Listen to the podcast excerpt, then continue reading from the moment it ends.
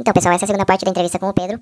E vocês vão perceber que, que a voz do Pedro está ainda um pouco ruim, né? Do, da qualidade do áudio. Mas depois o holograma reptiliano do, do Pedro acaba estabilizando ao longo do, dessa, dessa entrevista. Então, é só um recadinho aí rapidinho pra vocês, pra vocês saberem o que vai esperar, tá? Enquanto isso.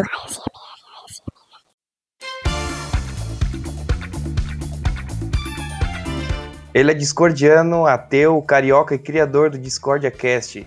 Seja bem-vindo, seja acolhido nesse cortiço galáctico e esse é a Disquete, a sua rádio intergaláctica. Vem comigo para essa aventurinha, yeah, yeah!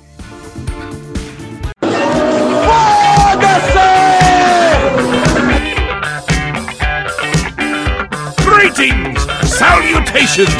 Welcome! Now go away! Leave! Run! Or die!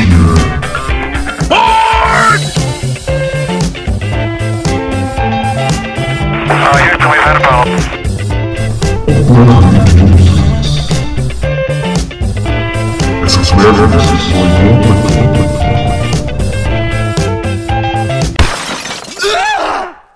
Que bosta é essa? O pior podcast da galáxia. Um recadinho para você ouvinte, não esqueça de passar gel na mão para não pegar Covid-19. Recado dado, vamos voltar à programação normal. E falando sobre popularização, é, assim, popular ou não, não, né, discordianismo, a minha dic- dicção, né, porque eu falo espanhol todo dia e eu tô esquecendo português. E... Por que que discordianismo, ou seja, hum, das, das religiões satíricas e nonsense, por que, que o discordianismo é a menos conhecida? Muita gente conhece o deboísmo, conhece o pastafarianismo, mas o discordianismo ninguém conhece.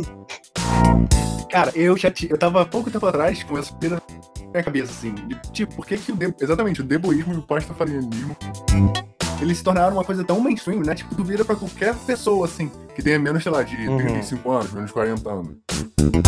Falar pastafarianismo e tal, monstro, né? Espaguete voador gigante. A pessoa sabe do que tu tá falando.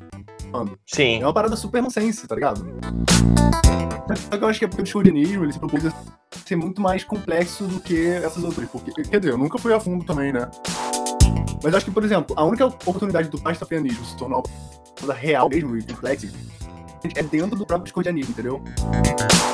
Porque ele em si mesmo não tem abertura Pode ser. isso. Porque eu já, eu já conheci alguns pastafarianistas dentro do discordianismo. Então, exatamente, tem abertura pra isso. Porque, né? Mas acaba que essas coisas são só gags, né? São só, assim, piadinhas pra criticar certas coisas, né? Ou de boísmo, pastafarianismo. A parada bem De ateu, né? repente Assim, seja por isso, seja isso mesmo. Porque o discordianismo, ele, ele acaba sendo... Ou seja, a pessoa que é contra as religiões, né, tradicionais e tal, eles acabam adotando aí o deboísmo ou, ou o pastafarianismo justamente como tu mencionou, para tirar sarro, né, das, das religiões tradicionais. E o Exato. discordianismo pode também ter essa, essa pretensão, só que ela é mais do que isso, né? não é só uma piadinha contra as religiões tradicionais. Ela é, ela te faz meio que te dá liberdade pra tu ser o próprio papa, né? E, tipo, tu ser a tua própria religião, aí é uma coisa muito pessoal também. Exato, é uma coisa que exige mais esforço, né? Não é só, exatamente, não é só um gag, não é só uma piadinha que você virar e falar assim, ah, eu sou, eu sou deboísta, eu sou pastafarianista. É uma coisa que realmente exige uma certa prática, né? A, a menos, quer dizer, não exige também, você pode não ter. Mas a parada se propõe a isso. Eu acho mais legal o discordianismo. Eu também acho bem mais legal. Com certeza. Dá pra brincar e zoar mais. Sim. Cara, tá, tá vazando uma música aí na, no áudio? Não, não tô escutando, não. Tá limpo, o, o áudio tá limpo. Ah, então tá ok. É, Falando sobre discordianismo, né, que dá pra brincar e tal, eu, tipo, quando eu tava aí, né, na universidade e tal, no Brasil, eu peguei, converti alguns amigos em discordianos e pra, zoar e também pra ter alguém pra conversar, né, porque eu gostava de conversar sobre filosofia e tal, e eu só encontrava gente na internet pra falar disso, mas eu queria, tipo, sentar num bar, beber uma cerveja e, e conversar sobre isso. Esse é o drama, cara. Esse é o drama, eu acho que de quase todo, todo mundo que se interessa por essas coisas. Porque, por exemplo, aí no teu caso, é, uma- eu lembro que uma vez eu perguntei pra ti, tu falou que até então não, né? Que Até então tu era o único discordiano do teu círculo, assim, de, de pessoas e amizades. É, cara, que eu saiba, na minha cidade, assim, eu comecei com o Discord e tal, eu, eu divulguei muito, assim, aqui pros meus amigos e tal, a galera da minha cidade. Tem a galera que curte ocultismo, essas paradas. Só que eu não achei, assim, não se manifestou ninguém até agora, se ligou? Eu tenho uma teoria de que encontros de discordianos, que é muito raro, né, de, de acontecer, presenciais, né? Sim, sim. E é perigoso, e é perigoso isso, porque acaba perturbando a ordem natural das coisas. É, eu também E acho. sempre, que, e sempre que um grupo de discordianos se encontram, acaba acontecendo uma catástrofe. Eu até estou investigando se no começo desse ano, no final do ano passado, não teve uma grande reunião de discordianos. É possível, é bem possível, cara. Eu lembro é que tinha um grupo no, no WhatsApp que eu sempre ficava falando essas noias e os caras do Rio de Janeiro ou São Paulo iam se encontrar, marcavam o encontro, né? O pessoal tava no, no grupo e tal. E a primeira vez que aconteceu um, um encontro com mais de três discordianos, né? Aconteceu um acidente, eu acho que foi quando caiu o avião do Chapecoense, eu acho que foi isso. Uhum. Cara, eu não lembro se foi o do Chapecoense ou se foi quando morreu o Fidel Castro, mas aconteceu uma coisa assim, grandiosa um dia depois. E aí eu comecei a, a, a comentar, né? Não, porque é perigoso é, encontros discordianos, porque vai acontecer alguma catástrofe, e, a gente sempre brincava assim que, ah, hoje nos encontramos a gente aqui, papapá, fique- fiquem atentos, em alguns dias pode acontecer algo, algo muito trágico e coisas Sim, assim. sim. Aham. É, cara, é uma boa teoria. Eu acho que é bem possível que tenha tido um encontro aí no final do ano passado, um encontro dos grandes, na real, né? Porque esse ano tá tenso. Discordianos magos do caos invocando Cthulhu, Cleitinho. Exato. Tem toda a cara. É, mas é legal. Aqui, aqui, eu consegui converter um ateu também discordiano e um passafarianista. Boa. É, pastafarianista que já tá no caminho. Tá A gente, na verdade, foi tudo pretexto pra sair e beber, só É. pra isso. Mas no final das contas, né, cara, o cordialismo ele pode ser um bom pretexto pra várias coisas, né, cara, que tu queira fazer. Sim, esse, esse que é o divertido das coisas, é tu se divertir com a, com a coisa toda. Exato. E eu acho que, tipo assim, esse é um dos grandes méritos, eu acho, o maior, talvez, do discordianismo, que é não se pretender, se- é, ao mesmo tempo que é algo sério, que você pode levar a sério e tal, e viver de forma- isso na sua vida, né? Ele não é nada sério, né? Uhum. Ele não se leva tão a sério. Isso é uma da- das maiores lições, né, na real. Que é o lance do cinza e tal, né? Você não deixar se cair na maldição tal.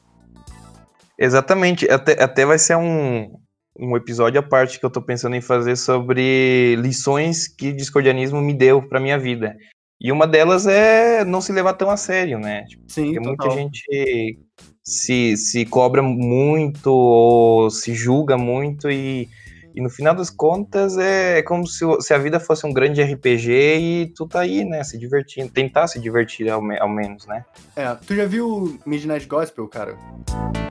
Sim, sensacional. É muito foda. Então, tem um episódio que eu não lembro qual exatamente, acho que é o episódio 5, que é aquele que fala sobre o budismo e tal, e roda de samsara, né? Que o cara fica, ele morre, ele volta, ele vai, fica voltando e tal, até ele fazer todos os ciclos, né, e se libertar. E aí, num dos momentos, o personagem lá, que é o passarinho, né, da alma do cara, ele fala isso. Ele fala, Ah, fala que ó, você, tipo assim, está upando um char, né, aqui, em cada encarnação, digamos assim. E você é como Uhum. se você tivesse com óculos de realidade virtual, assim, jogando há tantas horas, há tanto tempo, que, tipo assim, quando algo acontece com o teu chá, você se sente pessoalmente, assim, mal, tá ligado? Porque você confundiu ali as realidades, você não se lembra que aquilo ali é só um personagem e não é você exatamente, né? Eu, cara, Uhum. isso é uma das coisas do Midnight Gospel inteiro que mais levei, assim, né? Que realmente é muito verdade.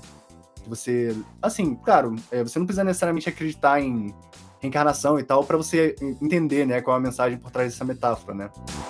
É mais sobre isso mesmo que tu falou, tu não se levar tanto a sério e tal, a vida no geral, né? é. Tu acredita em reencarnação? Então, cara, eu acredito de uma forma mais. Assim, tipo.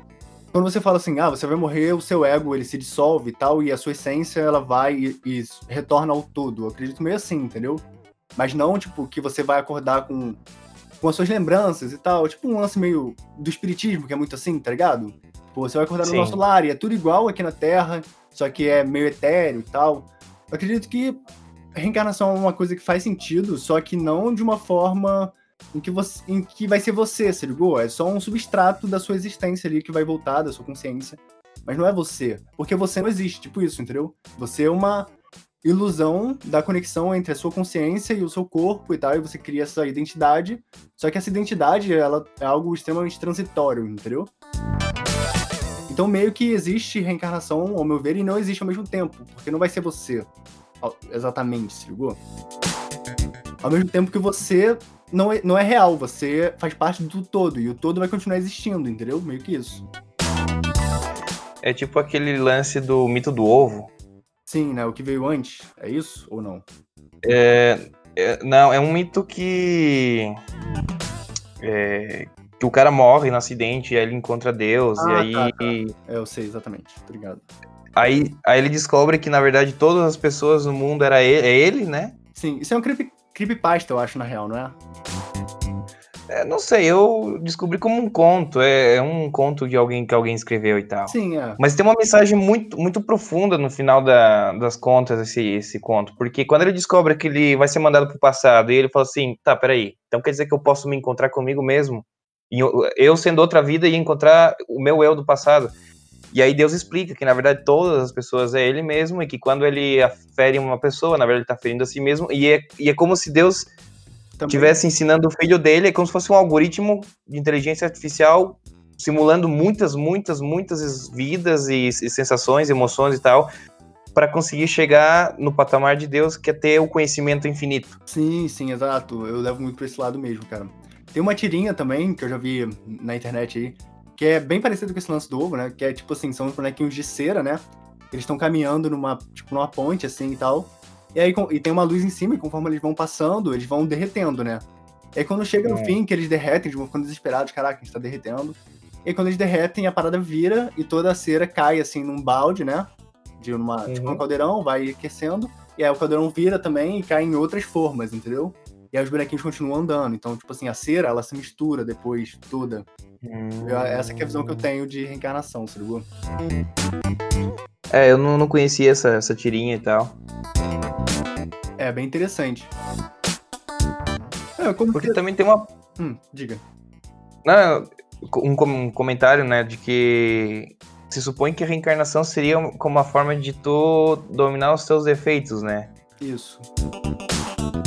E, e a pessoa vem e tal, e por mais que seja muito bom em algumas coisas, sempre vai ter algum lado humano que essa pessoa tem defeito e se supõe, né, que ela vem e tal para melhorar esse aspecto e tal.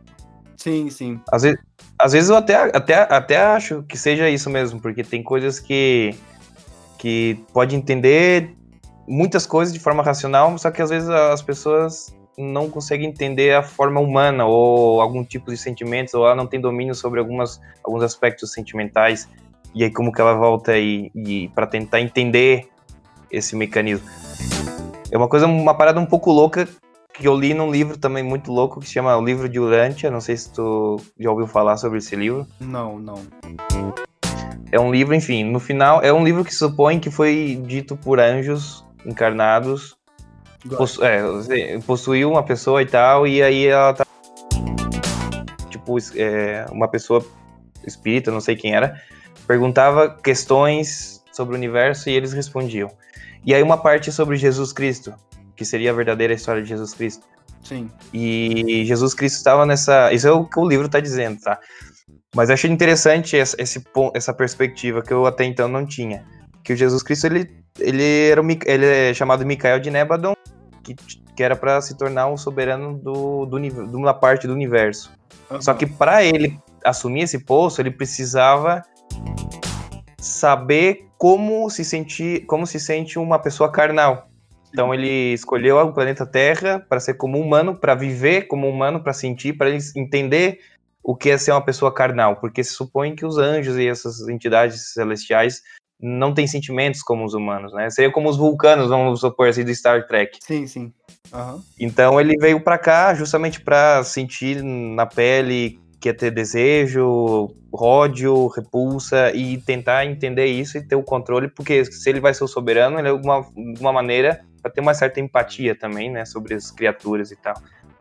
É, né? É que nem, tipo assim, o patrão que nunca, nunca trabalhou ali na empresa que ele tem, né? Ele tem que ir lá saber o que, que os funcionários estão passando, né? Tipo isso. De- Deus tinha que Mais ou menos. vir aqui e tal e saber de qual é o rolê aqui, né? Encarnado. Tipo, Uhum. É, uma visão interess- muito interessante, cara.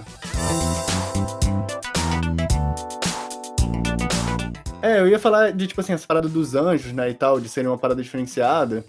É, eu gosto muito dessa visão que tem dentro da magia e tal, no geral, de que a, o propósito aqui de reencarnar... Eu já vi isso uma vez numa live da Golden Dawn, eu já tinha lido em alguns livros e tal, coisas parecidas, né? E tem também, até no Midnight Gospel, tem um- episódio 3 lá, ele fala disso, que é você criar um corpo de luz para justamente quando você morrer, você não ter que continuar, né? Você se tornar algo próximo do que um anjo seria e tal, tipo uma forma de consciência eterna, né? Além da, da realidade física. O que é uma parada muito maluca, né? Mas, assim, é, se você acreditar, né? Ou seja, a própria pessoa é como projeta uma, uma luz externa ou ela mesmo como que aumenta a sua aura ou É meio que Sentido. isso, sim. Ela fortalece a aura dela, né? Tipo assim, cria um corpo de luz ali firme pra ela permanecer intacta com as memórias e tal, e a personalidade depois da morte, tipo Ah. isso. Isso é interessante. Sim, sim. É muito doido. Muito interessante essa essa visão, essa perspectiva, porque tem alguns caotes que debatem tal que a pessoa encarnaria é, como se fosse a última último pensamento, a última visão que ele tem antes de recomeçar alguma coisa assim. Tipo, se a pessoa acredita em Valhalla, é, coisas nórdicas, essa pessoa iria para lá. Como que a É. sua mente projeta. Se a pessoa acredita em céu cris- cristão, ela iria pro céu cristão, porque ela projeta isso e tal. É, então, eu tenho um E- amigo que ele acredita basicamente nisso, assim, só que de uma forma mais ampla. Tipo, ele acha que a sua crença, né, e tal, ela vai decidir 100% o que você vai experienciar depois da morte. Então ele sempre tenta manter uma crença. Ele é quase um caote sem saber, se ligou? Ele sempre tenta manter uma crença, tipo assim, de domínio elemental e tal, porque ele acha muito maneiro, tipo, Avatar, se ligou? A lenda de Aang. Então ele gostaria de, Aham. quando ele morresse, ele ir pra um lugar onde ele domina todos os elementos, assim e tal. E... Entendeu? Aí ele tenta manter isso em mente pra quando ele morrer, ele ir pra um lugar assim. É interessante, né? Porque, porque, porque os obsessores, né, no- na crença espírita, ela surge mais ou menos assim, né? A pessoa é tão obsessiva por, por uma coisa material que tá na Terra que ela acaba ficando aqui, né? Isso, sim. Alguma preocupação ou um, um amor, alguma coisa nesse sentido. E, e vai de encontro também com o que prega o, acho que é o budismo, né? Que, que é tu se libertar das coisas, né? Pra tu conseguir seguir a vida depois, né? Exato, é. O budismo é 100%, né? Você se desapegar, desapego da matéria, né? Exatamente. Isso não, não exclui a possibilidade de tu ter coisas, né? tu pode sim. ter coisas, só que é uma. Só que ser apegado é diferente, né? Isso, é, exato. A pessoa tem. É o lance da obsessão mesmo, né? Um bom termo. Ser obcecado. Aí em outras culturas chamam de quiumba e tal. E é foda, né, cara? Tipo assim. Ah, É muito, é muito mais fácil tu falar do que tu viver isso na prática, né? Tipo, tu viver o desapego e tal. É verdade. Porque você tá submerso nisso daqui, né? Tipo, você tem que estar constantemente se lembrando, né? De não ficar obcecado e tal pelas coisas. E tem. e Isso também entra na parte de criador, criação de servidores, né? Porque tu tá colocando uma carga emocional, uma criação mental nisso. É uma forma de, li- de de ligamento, né? Isso. Forma de ligação entre, a- entre o criador e a sua criação. Sim, total. Que é por isso que dizem, né, que fazer um servidor e tal é manter o sigilo bem preservado, o nome e tal, porque se supõe que se uma pessoa acaba descobrindo, sabendo como manipular esse servidor, de alguma forma acaba manipulando o criador também, porque é uma, uma, uma forma de, de ligação, né? É um fragmento ali da consciência, né? Tá completamente ligado. Aí, aí a gente entra na questão dos servidores públicos, né? É. de que isso não acontece muito bem assim. Mas aí depende de como que o criador fez, porque, por exemplo, vou citar Bardon é, aqui, porque dizem que eu tenho uma estátua de tamanho real, na escala real do Franz Bardon, É. que ele, ele justamente ele, dá, ele fala disso. Não de uma, dessa maneira, mas ele fala assim, se você vai criar algo para você, você pode usar uma, a sua própria energia, isso até é bom porque fortalece o vínculo e tal. Agora, se tu for fazer algo para uma pessoa externa, não use energia própria, use energia do, do externo, do universo e tal. Sim. Imagina que tem luz no ambiente, tu manipula essa luz entrando em um servidor, para justamente não ter esse vínculo e poder acabar sendo prejudicado pelo uso da outra pessoa, né? Sim, sim. Porque, porque imagina, por exemplo, que eu crio um servidor público, tipo um Abralas da vida. Aham. E essa pessoa usa Abralas pra qualquer coisa e tal, e, e mal e tal, e vai, vai refletir em, em uma reação, né? Sim. E essa reação pode acabar vindo pra mim, porque eu sou o que tá vinculado a esse servidor. Exato, cara. E até, tipo assim, esse lance do servidor, né? Eu fico me perguntando se, assim, realmente a parada é uma unidade, né? Porque, por exemplo, tu falou do Abralas. É uma parada que se tornou tão abrangente, tem tanta gente manipulando, usando e tal. Eu me pergunto que se, Uhum. assim, se realmente tu tivesse focado no, no criador, nos criadores e tal, como que a pessoa ia lidar com isso, né? Será que realmente ela recebe toda essa carga de todas essas pessoas e tal? Porque deve ter muita parada zoada, né? No meio. Assim. Deve de ter a forma como também alimenta o servidor, né? E tal. Sim, sim. Tu nunca sabe a maluquice que as pessoas estão fazendo, né? Com aquilo. Porque, por exemplo, entra em discussão também a questão dos 40 servidores do Tommy Kelly, né? Sim. Que se supõe que ele aproveita a energia desses servidores públicos para se fortalecer, né? E realmente tá famoso e tal, bem conhecido. e- Só que assim, né? Se o cara não for bom e não, não, não aderir filtros, né, para recepção da energia, o cara vai, é como se o cara tivesse literalmente na rua e um caminhão de lixo te jogar a coisa ali, né? Tu vai, tu vai receber um monte de material que um dia foi útil, mas tipo, é lixo. É, o Se cara não tiver um tá, filtro, é, ele tá na suruba ali sem camisinha, né? Coleta, coleta apagada, tipo isso. Tá vendo de tudo. É, aí, aí também vai na questão da habilidade do, do magista, né, né, Nessa questão, assim. Eu nunca fiz um servidor público e não tenho interesse em criar servidores públicos justamente por isso, assim, porque eu, eu não sei o que esperar. Total, é, faz sentido, cara. Eu também. nun- Assim, eu já pensei em fazer, mas eu nunca fiz de fato. Justamente por causa disso também. Mas eu acho que assim, a Eu maior gosto- parte, a maior parte dos servidores que tem por aí, tipo, em fórum, em grupo, no Facebook e tal, posso estar sendo meio preconceituoso aqui, mas eu acho que, tipo, a pessoa. Sei lá, às vezes me dá a impressão de que a pessoa faz um- uma ficha assim de RPG e é isso, tá ligado? Ela cria um personagem ali, não tem uma ativação, assim, um trabalho por trás. Mas sei lá, talvez eu esteja sendo preconceituoso.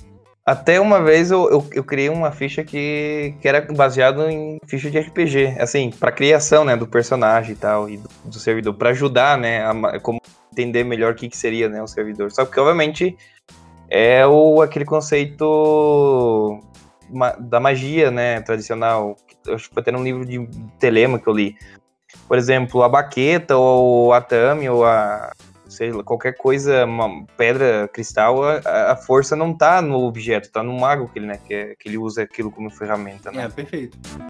Então criar um servidor como um personagem não necessariamente vai ser um servidor, né? Claro, É, como ativar ele que vai, vai né, dar força e a forma de pensamento pra, É, eu acho que até coisa sobreviver. é até um bom método, né? Tipo assim, tu criar uma ficha de RPG e tal, criar o servidor assim, é um bom método de você desenvolver o que ele vai ser, a aparência e tal, né? As regras.